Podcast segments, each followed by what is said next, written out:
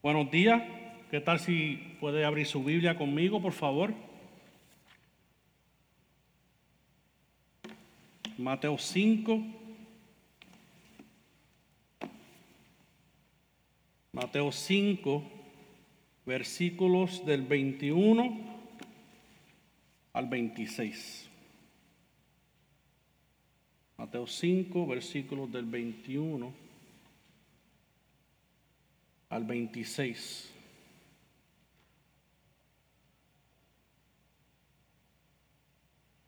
¿Lo tienen? Bueno, la palabra inspirada e inerrante del Señor dice de la siguiente manera. Habéis oído que se dijo a los antepasados, no matarás.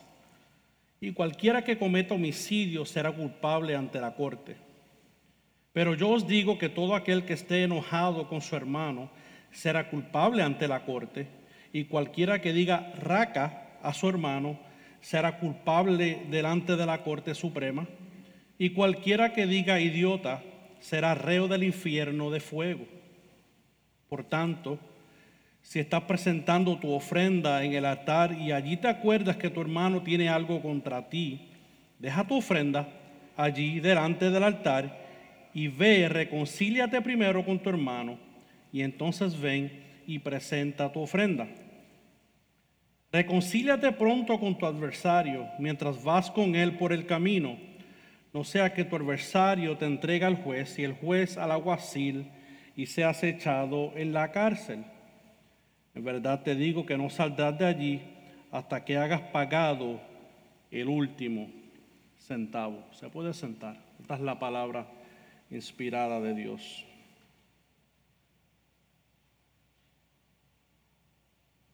El 16 de agosto comenzamos a ver el Sermón del Monte, específicamente las bienaventuranzas. En estas bienaventuranzas hemos visto donde Jesús le dio a sus discípulos las instrucciones del reino y el estilo de vida que debían de vivir todos aquellos que son sus discípulos.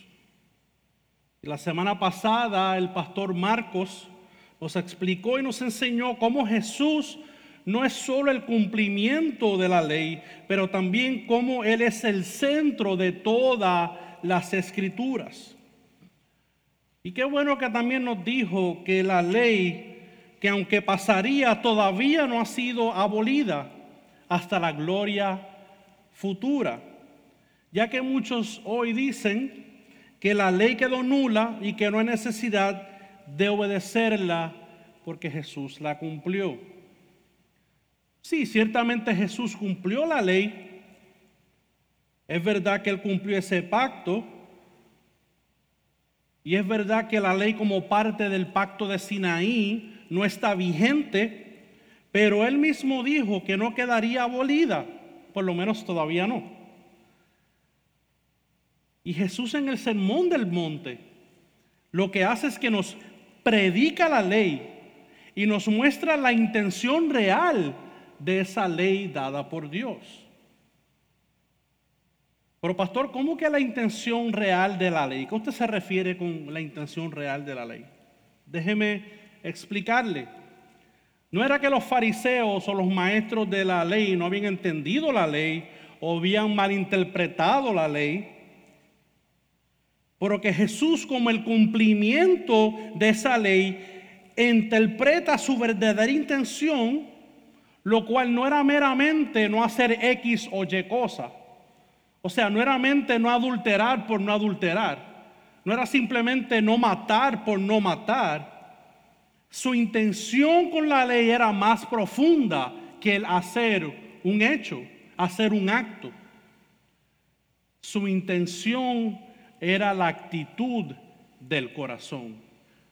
La actitud del corazón. Y como resultado es que tenemos este pasaje que vamos a discutir hoy sobre el tema del enojo. Y valga la aclaración, voy a predicar la palabra, no voy a predicar mis pensamientos, porque el Señor sabe cómo pasarnos la mano, pero sabe también cuando tiene que Como decían las mamás, las, mamás, te voy a dar una pela, y hacía así. ¿Tú quieres que yo te...? Nosotros sabemos que es eso. El Señor es el que lo está haciendo, no soy yo. Entonces, vamos a ver ahora específicamente los versículos del 21 al 22, donde yo le puse un contraste e, entre la muerte y el enojo, pero también vemos aún también una similitud entre la muerte y el enojo. Al leer este versículo 21, pareciera ser que Jesús está contradiciendo lo que dice la ley. Fíjese ese lenguaje que está ahí en el texto, el lenguaje que Jesucristo mismo eh, eh, usa. Él dice, habéis oído que se dijo a los antepasados. claramente se está refiriendo a la ley de Moisés. Clara, él está diciendo, habéis oído. Moisés les dijo a través de los mandamientos, a través de la ley. Jesús está citando ahí Éxodo 20, 13. Él está citando el mandamiento de no matarás, o que él está exponiendo la ley al frente de sus discípulos. Pero en el versículo 22, mire qué interesante el lenguaje que usa. Primero dijo, habéis oído que se dijo, pero yo os digo. Ahora le está poniendo su autoridad sobre lo que él está diciendo. Pero yo os digo, por lo tanto es necesario que nos acordemos que Cristo es no solamente el cumplimiento, sino que tenemos que acordarnos que esa misma ley apuntaba a Cristo, señalaba a Cristo. Cuando usted va a un semáforo, usted ve una, una señal izquierda o derecha. Usted no está allí con la intención de simplemente ver esa, esa flecha. Ay, qué linda está esa flecha. No, usted quiere que esa flecha le dé un indicador para un lugar y un destino que usted quiere llegar. La ley nos apunta, es la flecha que señala la persona y la obra de Jesucristo. Por lo tanto, que como verdadero intérprete de la ley y como un mejor Moisés y profeta, Él va a explicarnos su intención más completa, más abarcadora de lo que es la ley. Mire cómo lo describe un comentarista. Dice, la autoridad de Jesús rompe la frontera del contexto relativamente estrecho de interpretación legal e innovador que los rabinos se circunscribieron a sí mismos. Está diciendo su interpretación o su contexto era bien pequeño del significado, la intención real de la ley. De modo que quiere decir esto que Jesús está espiritualizando la ley. Eh, ¿Quiere decir que Jesús le está dando una nueva interpretación a la ley? No, yo no creo que eso es lo que está pasando aquí. Lo que hace Jesús es expandir su significado, lo cual los maestros posiblemente no hayan entendido a cabalidad.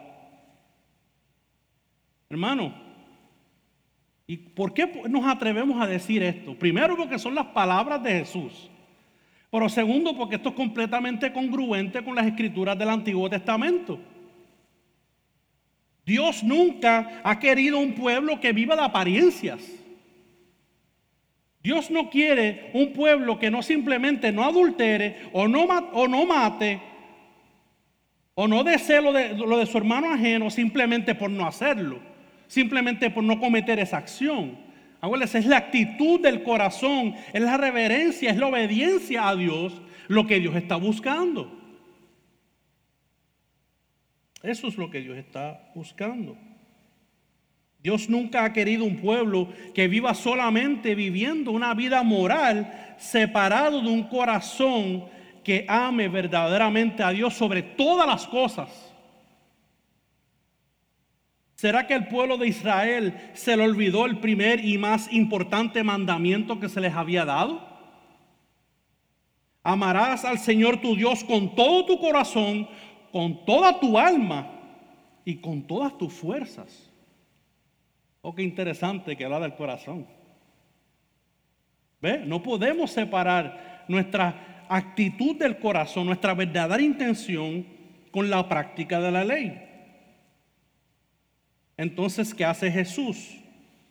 Él no solo iguala, pero parece que le da más peso al enojo que al matar.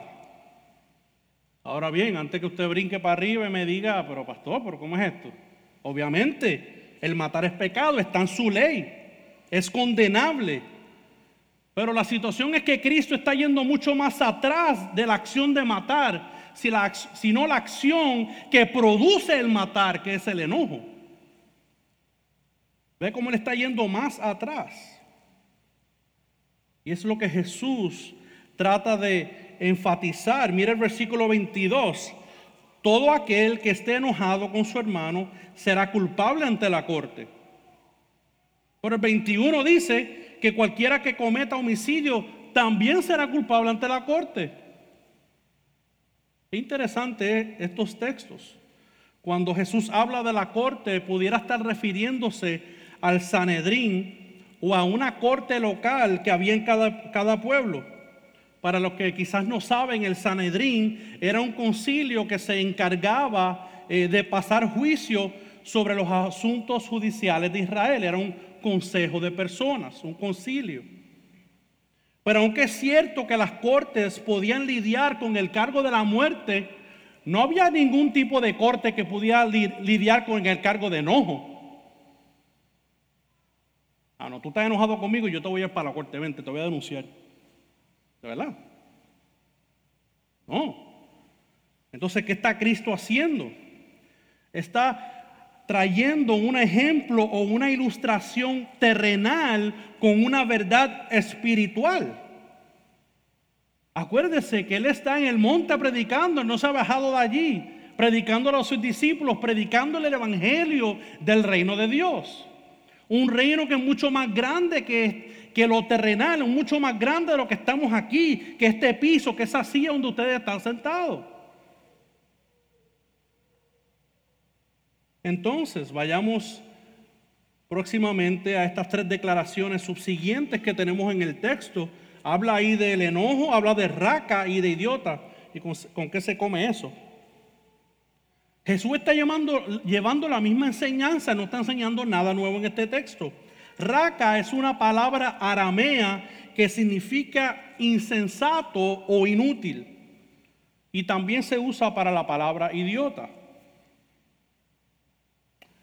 Pero este, en este texto, el énfasis no es que hay diferentes grados de pecado o de que, de que decir raca o idiota es más fuerte que el otro. Él simplemente está diciendo esto como tres veces consecutivas para ver la intención y lo grave de, este pecado. Él está revelando que el mismo enojo de una persona o el insulto revela ese mismo enojo. Y ese insulto revela la actitud del corazón. Y después vemos algo que entonces hay ahora es que pica esto de verdad. Él dice que el destino del enojado, sí hermano, lo, tengo que decir porque está en la Biblia, es el infierno de fuego. Ay, se nos puso legalista el pastor. Se volvió pentecostal. Esos de fuego. No, hermano. El, el, el infierno es un lugar real y Cristo lo está, lo está declarando. Y aunque aquí no se habla mucho del infierno, cuando la palabra nos habla del infierno, ¿sabe qué? Hay que hablar del infierno. Porque el mismo Cristo nos está llevando esta enseñanza. Para aquellos que no lo saben, eh, la palabra que aquí se usa infierno en el griego es la palabra gena. Y Gena es el valle de Inom. Era un basurero a las afueras de Jerusalén que habían incendios constantes. Ah, siempre había fuego, siempre había incendio en estos basureros. Y este lugar era también conocido como un lugar donde sacrificaban humanos con el fuego en el tiempo de Acaz y Manasés. El profeta Jeremías le llamaba a este lugar el lugar de matanza. El lugar de matanza. Y este era el lugar que Jesús usaba como una metáfora del tormento físico y espiritual de los no creyentes.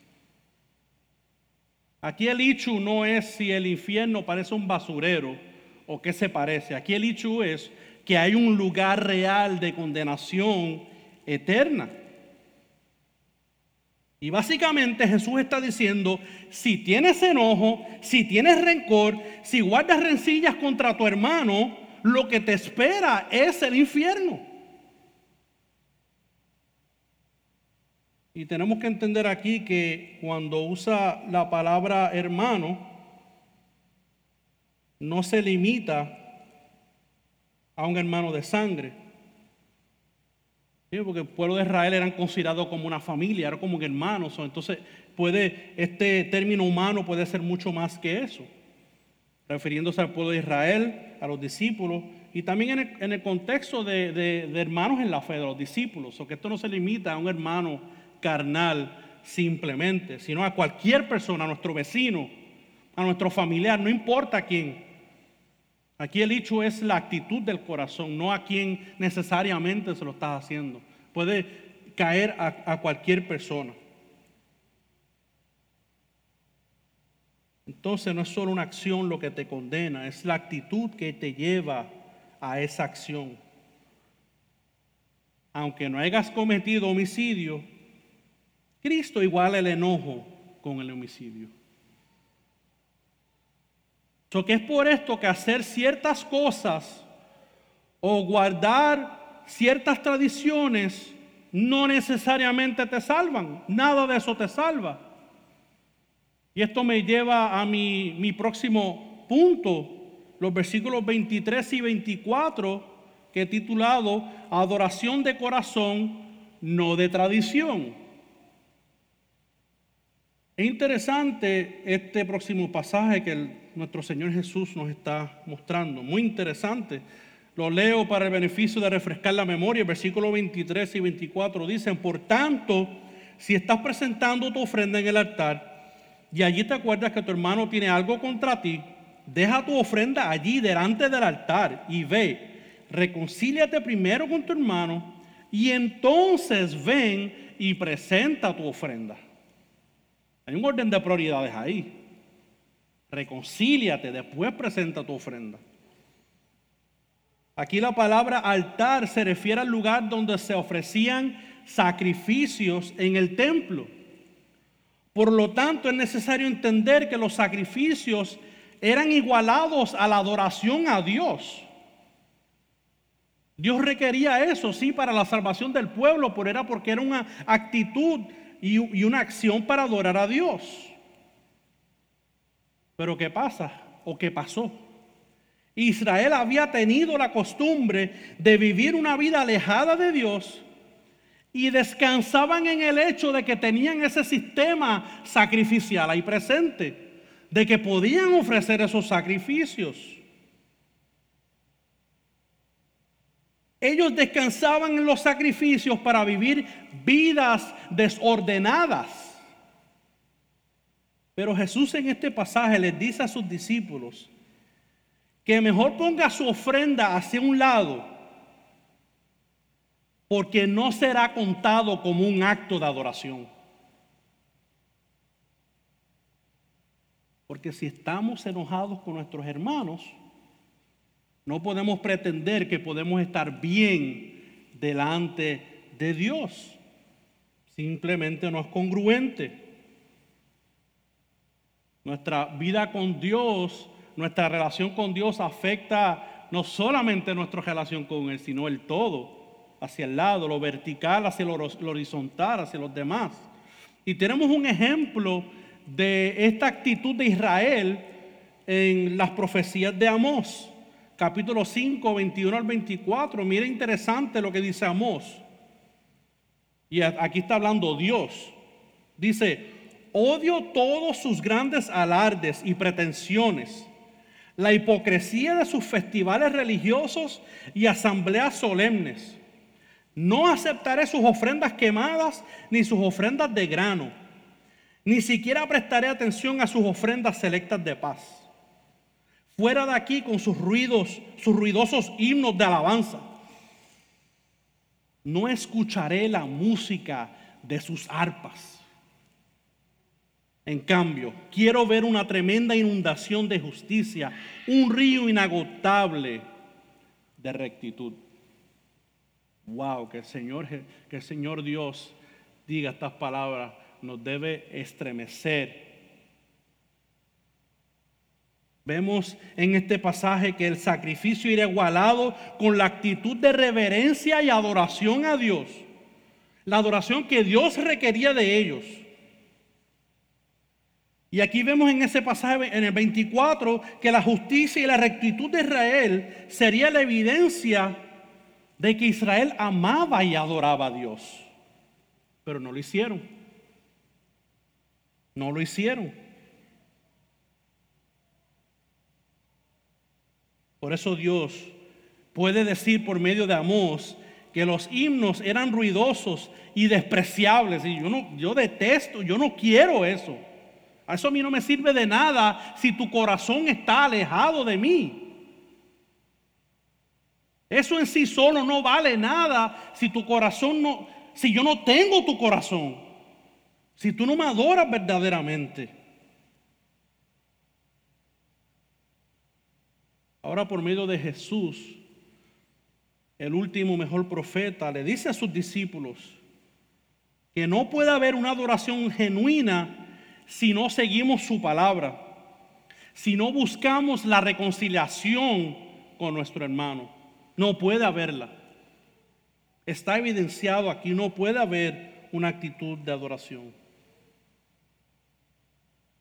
Es importante reconocer que todo acto que nosotros cometemos contra una persona, contra un hermano, además de que ofendemos a esa persona, que no se nos olvide que quien primero ofendemos es a Dios. Porque quebrantamos sus estatutos, quebrantamos su palabra.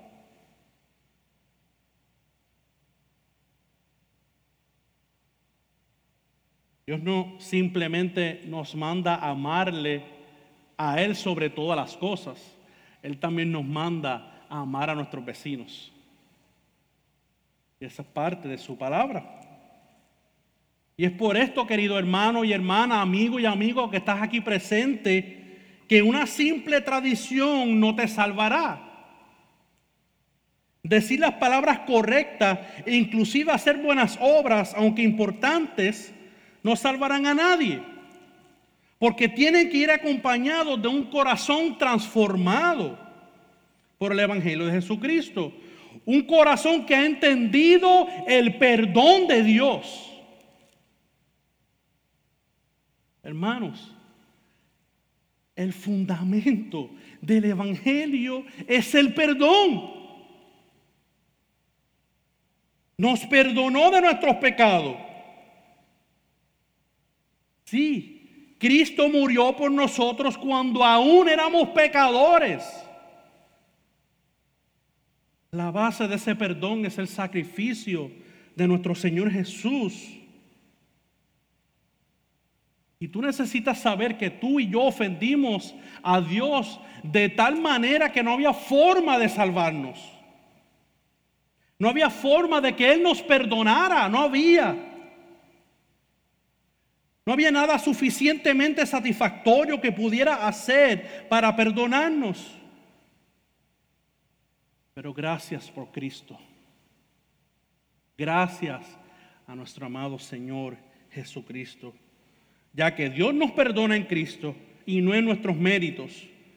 Porque si fuera así, ninguna carne sería justificada delante de Él. Por lo tanto, querido hermano y hermana, no creas que puedas engañar a Dios. No, nos puedes engañar a todos, pero no puedes engañar a Dios.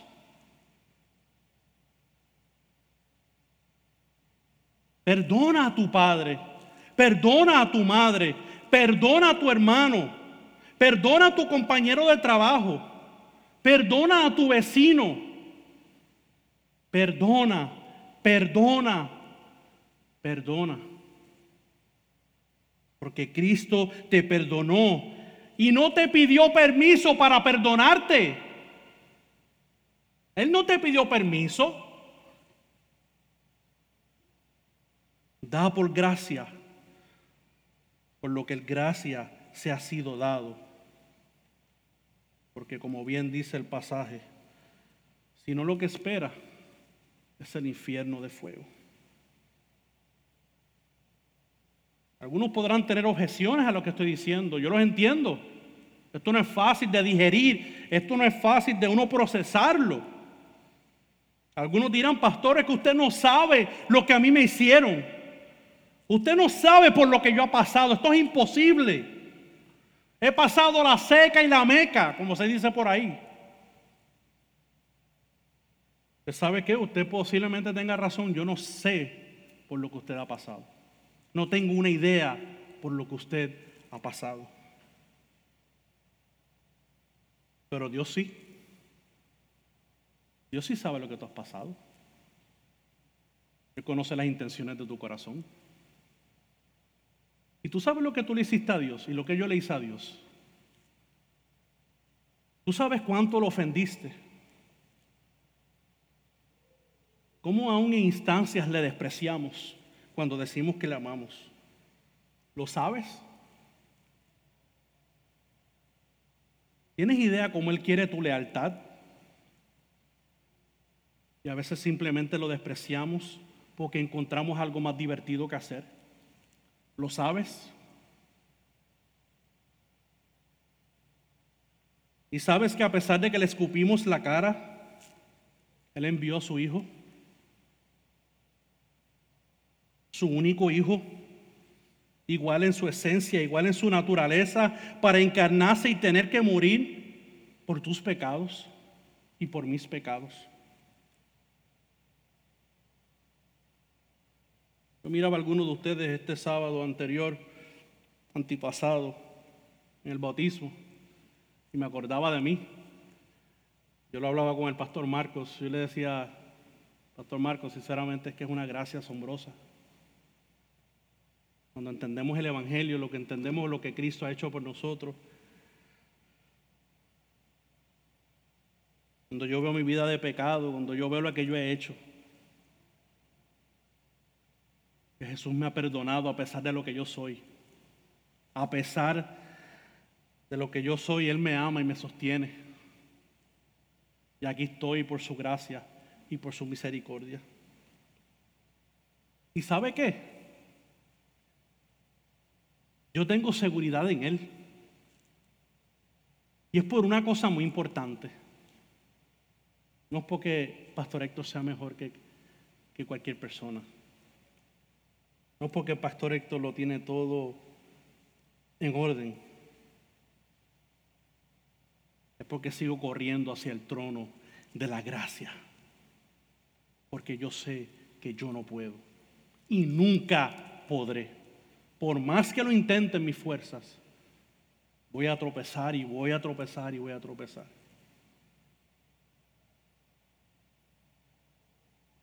Yo quiero en toda mi vida adorar a Dios, ofrecerle verdadera adoración.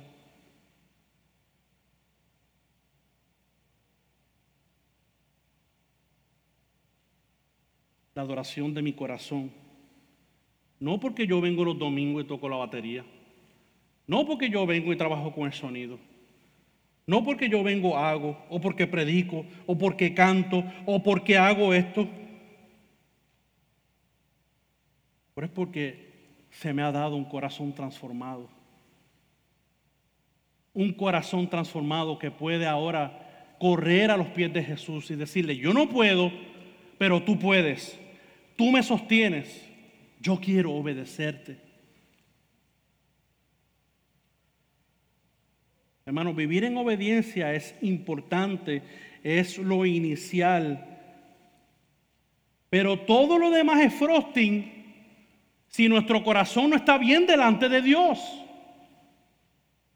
Porque yo puedo engañar a mi hermano y a mi hermana, pero a él yo no lo puedo engañar. Esa, es la situación aquí. No que digan, wow, ese pastor o ese fulano tiene su vida en orden. Dios verdaderamente conoce el corazón. En su libro Canon, Covenant y Christology de Matthew Barrett, él dice lo siguiente. Es significativo que después de declarar que no ha venido a abolir la Torah o la ley, Cristo no declara que ha venido a preservarla sin cambios.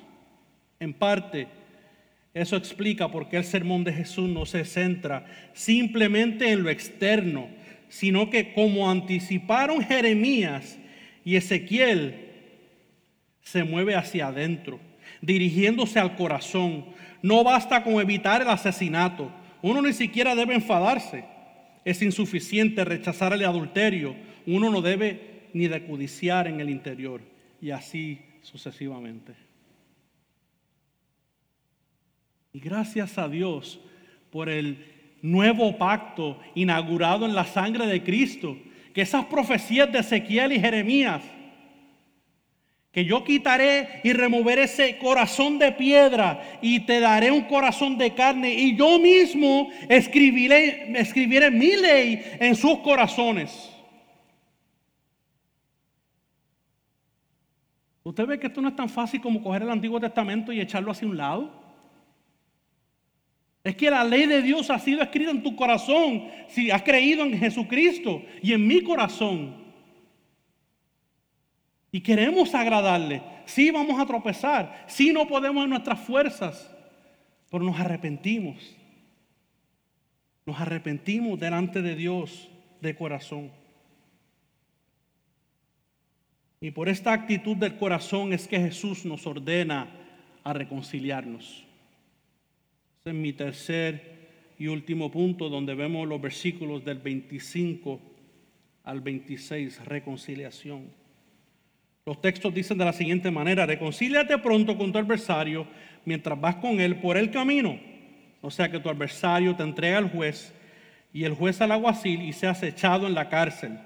En verdad te digo que no saldrás de allí hasta que hayas pagado el último centavo.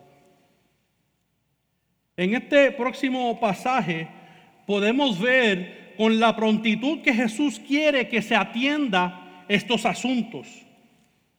Él empieza diciendo, reconcíliate pronto, apúrate, avanza.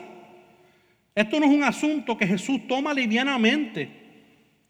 El enojo es malvado y puede llevar acciones repentinas. Por lo cual el pasaje dice que cuando vayas de camino, con él a la corte, reconcíliate. Reconcíliate. Hazlo rápido. No esperes a que las consecuencias sean nefastas. No esperes que las consecuencias lleguen al lago de fuego.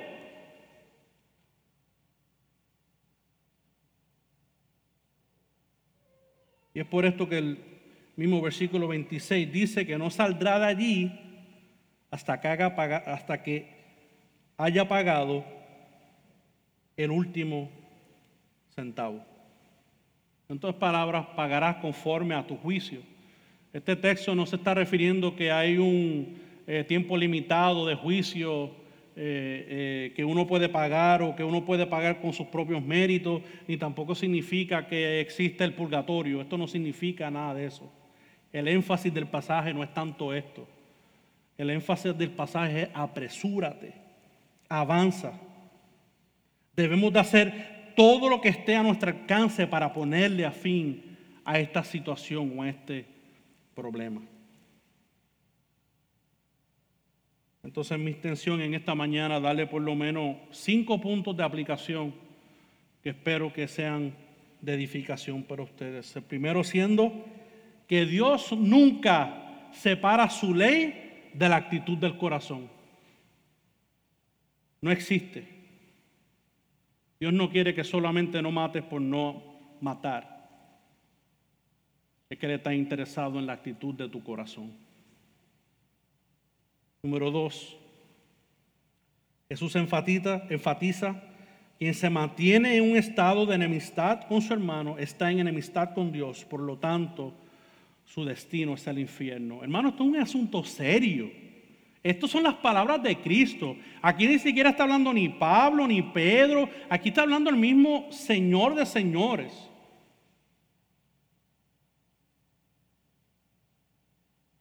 Romanos 12, 18. Ahora Pablo hace un énfasis a lo que dice Jesús. Si es posible, en cuanto esté de vosotros, estad en paz con todos los hombres.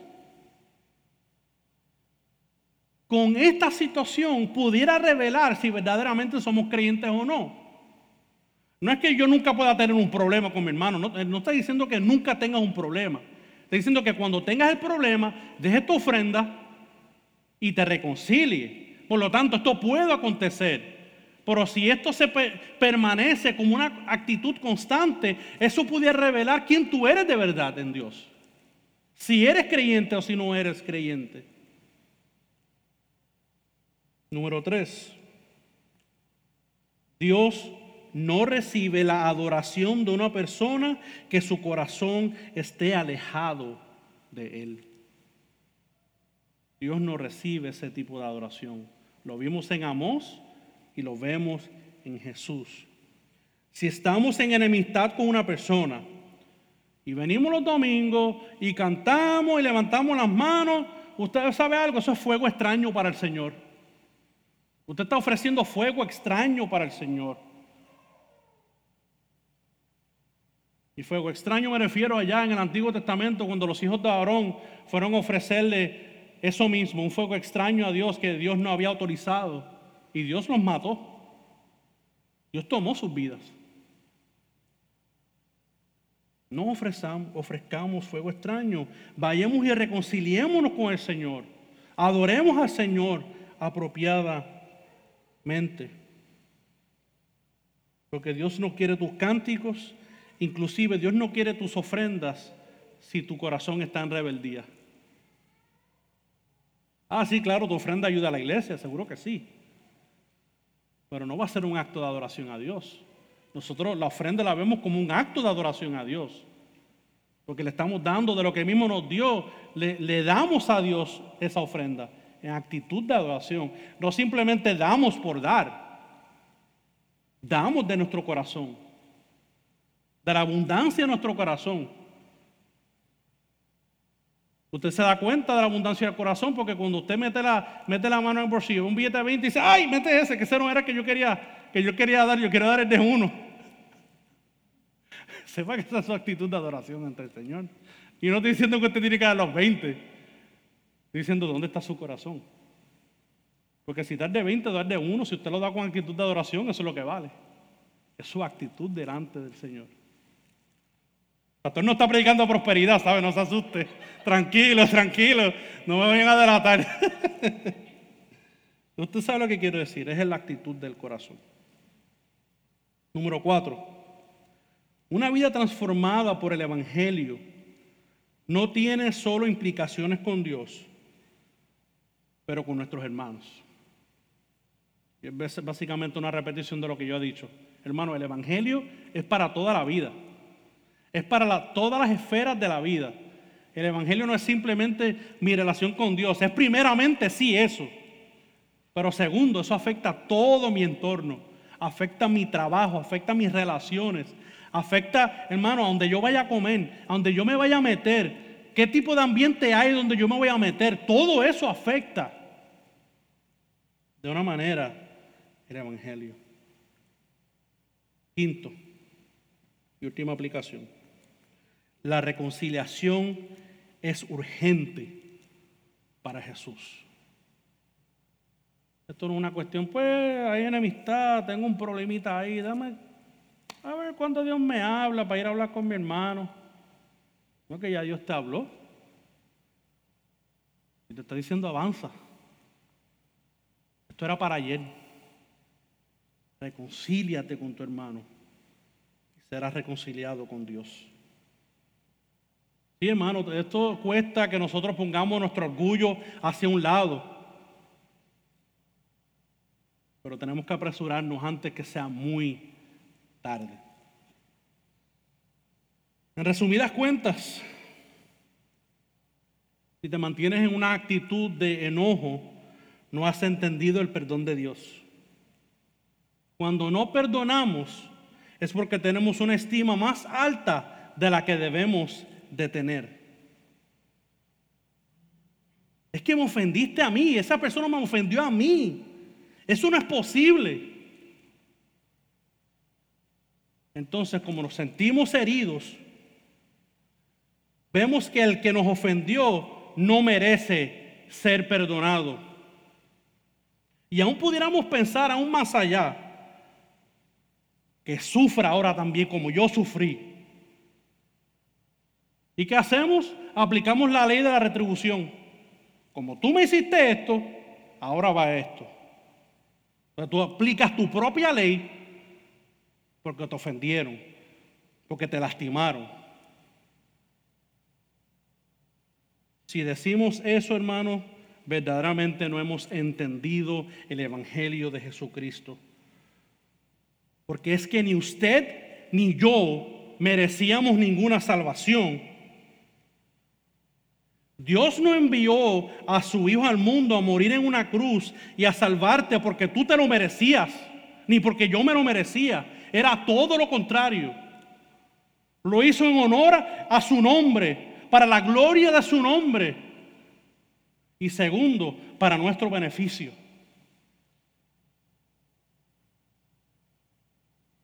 Tú ofendiste a Dios. Yo ofendí a Dios y de la peor manera. Y no es que solo mi pecado me aleja de Dios, es que yo estaba caminando hacia el otro lado. Es que si la cruz estaba para allá, yo le estaba dando las espaldas a la cruz. Y yo estaba caminando hacia el otro lado. Es que no había opción para mí. No era que yo estaba caminando hacia ella, era imposible. Yo no podía.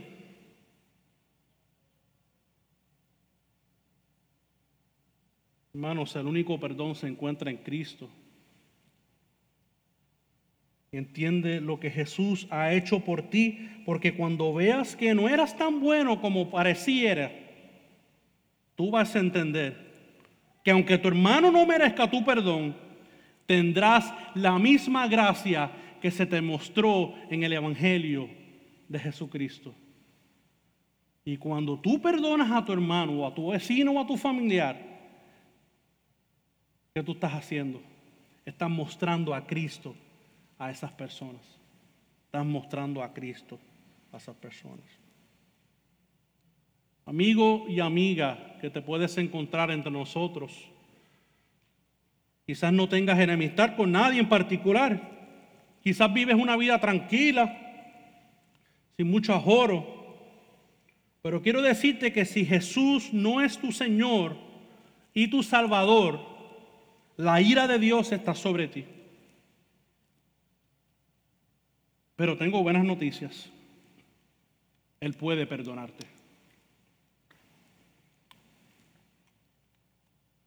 La palabra de Dios dice en Romanos 1.8 que la ira de Dios se revela contra toda impiedad e injusticia de los hombres que con injusticia restringen la verdad. La ira de Dios está sobre todo aquel que se no ha arrepentido de su pecado y ha tenido fe en la obra de Jesús. Esa es la palabra. Y a diferencia, usted podrá preguntar, ah, pero entonces Dios está irado, está enojado. Y tú estás hablando del enojo. ¿Eh? Aguántate.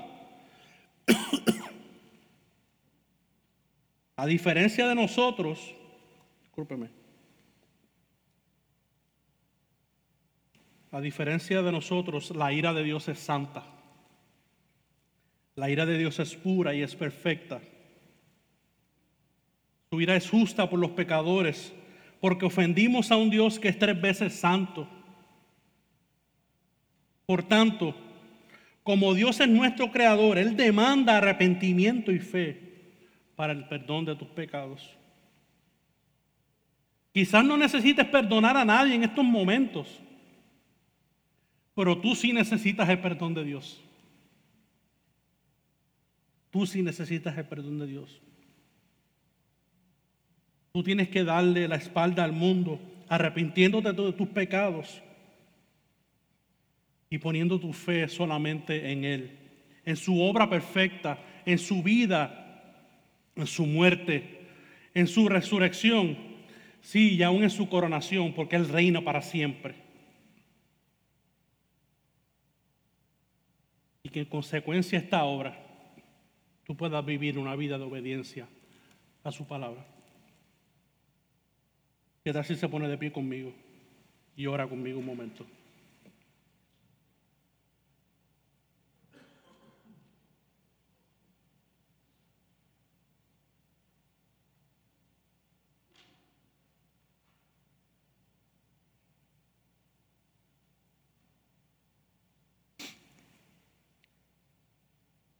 Padre amado, yo sé que en esta mañana tocó un pasaje que, por lo menos en lo personal, no es muy fácil.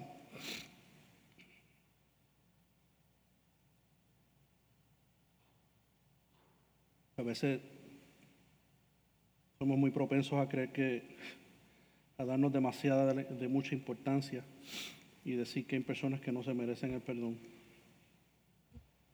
El problema es que yo tampoco merecía ese perdón. Y te plació dármelo mediante tu obra, Jesús. A todos los que están aquí, todos los que son tus hijos, Señor, tú los perdonaste. Tú les salvaste. Ayúdanos ahora a vivir según la gracia que tú nos has dado. Ayúdanos a vivir conforme a tu palabra. Muchas veces puede ser que nosotros ofendamos o muchas veces puede ser que nos ofendan a nosotros. Pero que podamos obrar en cada circunstancia según tu palabra. Que mientras esté de nosotros, estar en paz con todos los hombres. Que si la ofensa fue a nosotros, hagamos lo que tengamos que hacer. Y si la otra parte no se reconcilia, pues tú sabrás qué hacer. Pero si que nosotros ofendemos, Señor, que, no sea, que seamos suficientemente humildes en reconocer que hemos quebrantado tu ley. La ley que está en nuestros corazones, que tú has puesto en nosotros para obedecerte y vivir por ella. Te damos las gracias, Señor, porque tu palabra nos confronta. Nos da las noticias necesarias, Señor, porque tú nos cuidas, porque tú nos proteges, porque tú nos amas. Y es por eso que queremos obedecer tu palabra. Y gracias por Cristo, por interpretarnos y revelarnos la verdadera intención de tu ley. Es que verdaderamente que así como tú viniste a hacer en tu nuevo pacto, que nuestros corazones sean restaurados, que sean nuevos para vivir conforme a tu palabra. Te presentamos, Señor, ante ti ahora, Señor, en cantarte y que todo lo que hagamos, digamos, cantemos, Señor, pueda ser perfume de alabanza a tus pies. Lo oramos todo en tu nombre, Jesús. Amén. Cantemos.